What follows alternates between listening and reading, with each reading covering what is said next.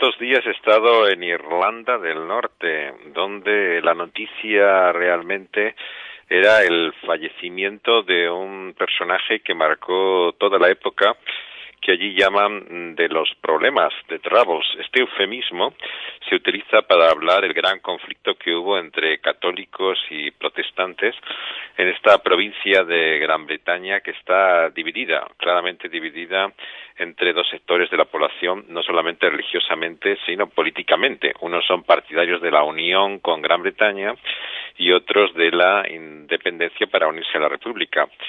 Pues quien murió era, era Michael McGuinness, que era uno de los dirigentes terroristas más importantes en los años 70 y 80 de la organización que se conocía con el nombre de Lira. Y lo sorprendente es que había firmado un acuerdo con alguien radicalmente opuesto a él y emprendió una relación ya no solamente amistosa, sino sonriente, como se le ve en muchas fotos, con el predicador político unionista Ian Paisley, que tuve la oportunidad incluso de conocer alguna vez y traducir cuando vivía. Él llegó a ser primer ministro con él, los dos juntos, y lo claro eh, es que hubo una extraña química entre ellos, un entendimiento, una complicidad que no es nada habitual entre posturas extremas. Una película que han estrenado en el Festival de Venecia, The Journey, El viaje, se pregunta sobre cómo fue esto posible. La película está protagonizada por un actor irlandés eh, que se llama Cole Meany, no muy conocido, y el británico es mucho más famoso, Timothy Spall, que se estrena en junio y no parece gran cosa. La crítica dice que es más o menos un telefilm de una hora, pero el tema sin duda es apasionante, ¿verdad? Darse cuenta de las dimensiones del asunto es sorprendente y si pensamos en la vida de estos individuos, enemigos mortales durante años, no podemos menos que asombrarnos. Uno era protestante y otro católico enfrentados en una batalla de odio y de violencia que duró mm, décadas para acabar tan amigablemente que les llamaban los hermanos de las risitas, The Chuckle, The Chuckle Brothers, como se les ve en muchas fotos. ¿Quién era McGuinness? Pues McGuinness nació en una familia muy católica que hay en Derry, eh, la ciudad que llaman los protestantes London Derry, hasta los nombres tienen diferente manera de decirse, el año 50, ¿no? Como muchos católicos de aquella época, él tenía tres nombres, pero no como suele ser en el extranjero José y María con Martín, sino los del Papa Pío XII, Eugenius Pacelli se llamaba también, además de Martín.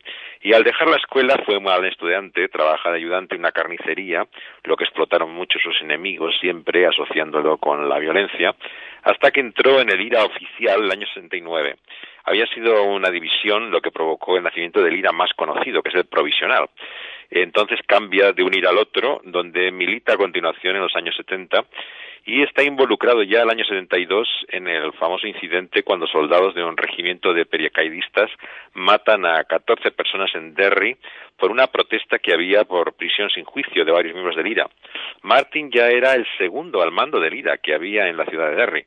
Tenía solamente 21 años, muy jovencito es acusado de entregar las piezas de una bomba en el Domingo Sangriento, que fue como se llamó ese día, pero el juicio determinó que aunque él se dedicaba a una actividad paramilitar, estaba probablemente armado con una metralleta, incluso dice el proceso, pero no dio justificación a los soldados para abrir el fuego y por lo tanto quedó exculpado en lo que es el Gran Bretaña, en la justicia británica. El 73, sin embargo, es arrestado por la República, por el sur.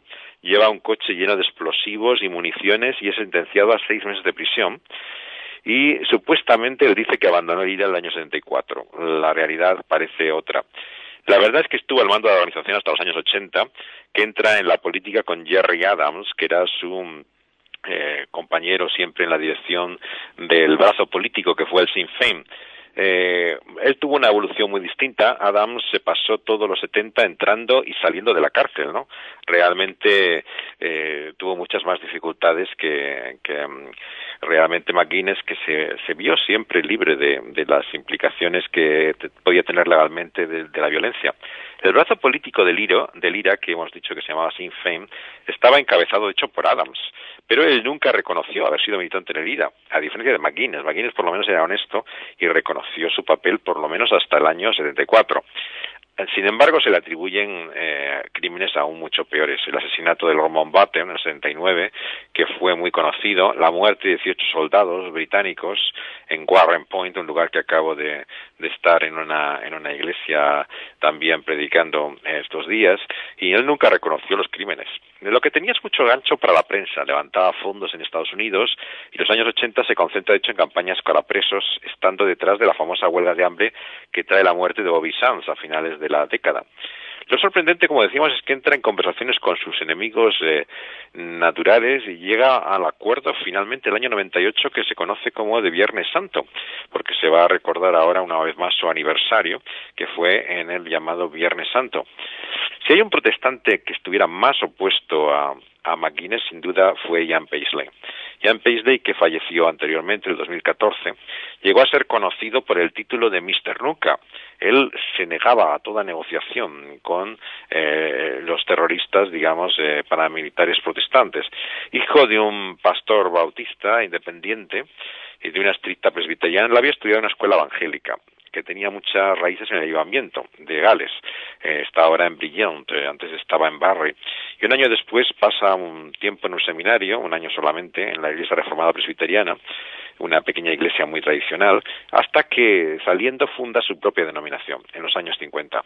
Se convierte el moderador perpetuo de ella y era alguien asociado a lo que llamaríamos el fundamentalismo. Se le lleva a buscar contacto por esto con los americanos que ya estaban difundiendo este nombre y en la Universidad de Bob Jones, en Greenville, donde había estudiado Billy Graham y era conocida particularmente por esta subvinculación, realmente le dan ese doctorado honoris causa que él utilizó siempre como título, aunque no tenía estudio realmente aparte de estas escuelas bíblicas anteriores. Lo que pasa es que le da más anticatólico que anticomunista. Y los americanos, lo que eran sobre todo en plena Guerra Fría, eran ferozmente anticomunistas. Y es por esto que él pierde, digamos, el interés en el contacto americano. Y aunque ha hecho campañas conservadoras en Irlanda contra el aborto, la homosexualidad, la blasfemia, su lucha fundamental era contra el nacionalismo político irlandés, ¿no? el independentismo que representaba el terrorismo de ira. El partido que forma él eh, logra acabar, de hecho, con el unionismo moderado que existía hasta entonces y que estuvo en el gobierno mucho tiempo. Sinn Féin también hizo lo mismo, por cierto, eclipsó todo el catolicismo moderado que representaba John Hume. Así que fue un caso típico de radicalización de una sociedad dividida lo que presagiaba un conflicto violento, interminable, con una, guerra civil que no tenía término, llega ese acuerdo inimaginable, recordamos, un Viernes Santo, el año 98. El caso irlandés, claro, tiene mucho que, enseñarnos. En primer lugar, que el problema no son las posturas, las opiniones más radicales que podían ser los bandos enfrentados, imposible. El entendimiento eh, por el que llegan a gobernar con sonrisas, ¿no? Irlanda del Norte, estos dos enemigos enfrentados como eran Paisley y McGuinness, sigue siendo un gran enigma para la historia contemporánea. Esto me hizo pensar en un pasaje bíblico, el presentimiento de Abraham al llegar a Gerar en el capítulo 20 del libro de Génesis, al principio de la Biblia. Dice en el verso 11 que Abraham se da cuenta de que no hay temor de Dios en este lugar y su miedo le lleva incluso a mentir. Le dice a Abimelech que no está casado con Sara y pretende que es su hermana. La sensación de amenaza es lo que te hace llegar a cosas así. Nos vemos vulnerables, uno se pone a la defensiva y toma una actitud paranoica, ¿no? Que te hace incluso justificar, como en el caso de Abraham, lo injustificable, ¿no? Así hoy vivimos que muchos cristianos están obsesionados realmente por un mundo que ha dejado de creer en los valores cristianos, se enfrenta a una guerra abierta al secularismo y se piensa y se teme que va a trastornar todos los fundamentos de la sociedad. Eso es lo que Abraham veía, en Gerar nada más pecado. Pero nuestro texto nos enseña que no solamente había pecado, Dios estaba allí. Y Él es más grande de lo que pensamos tantas veces. Si vemos a Nimelec como muchos cristianos miran el mundo, no habría más pregunta que la de Abraham. ¿Es Abimelech salvo? Desde luego no. Creyente tampoco, es pagano. Sin embargo, ¿quién da aquí lecciones de moralidad? ¿Quién es el que está preocupado por el adulterio, el que realmente no descansa hasta hacer lo correcto? El pagano, Abimelech. Lo que la palabra nos muestra es que hay, por lo tanto, lo que se ha dado en llamar una gracia común que alcanzaría a todo hombre, ¿no? La pregunta, por lo tanto, no es si alguien es cristiano o no, sino cómo Dios obra incluso por medio de no creyentes. Y la realidad es que actúa incluso por medio de algunos que parecen moralmente mejores que nosotros. Ahora bien, finalmente la salvación no está en esa gracia común, está en la simiente de Abraham. aunque él había puesto en peligro la promesa de Dios, podía haberse quedado Sara en ese harén de Abimelech. Lo que ocurre en el capítulo siguiente del Génesis es que nace Isaac, y de ahí sabemos que viene el Mesías, el liberador. Dios ha cumplido lo que ha dicho, aun a pesar del pecado de Abraham y habla en sueños hasta el pagano Abimelech para asegurarse realmente el nacimiento de esa descendencia de cuyo linaje vendrá nuestro Salvador. Así de segura realmente la promesa y el plan de Dios, nuestra salvación, porque nuestro Dios es más grande de lo que imaginamos. Y es por eso que también estamos seguros en alguien mayor que Abraham. Queridos amigos y oyentes, ese es Cristo Jesús. Hasta la semana que viene.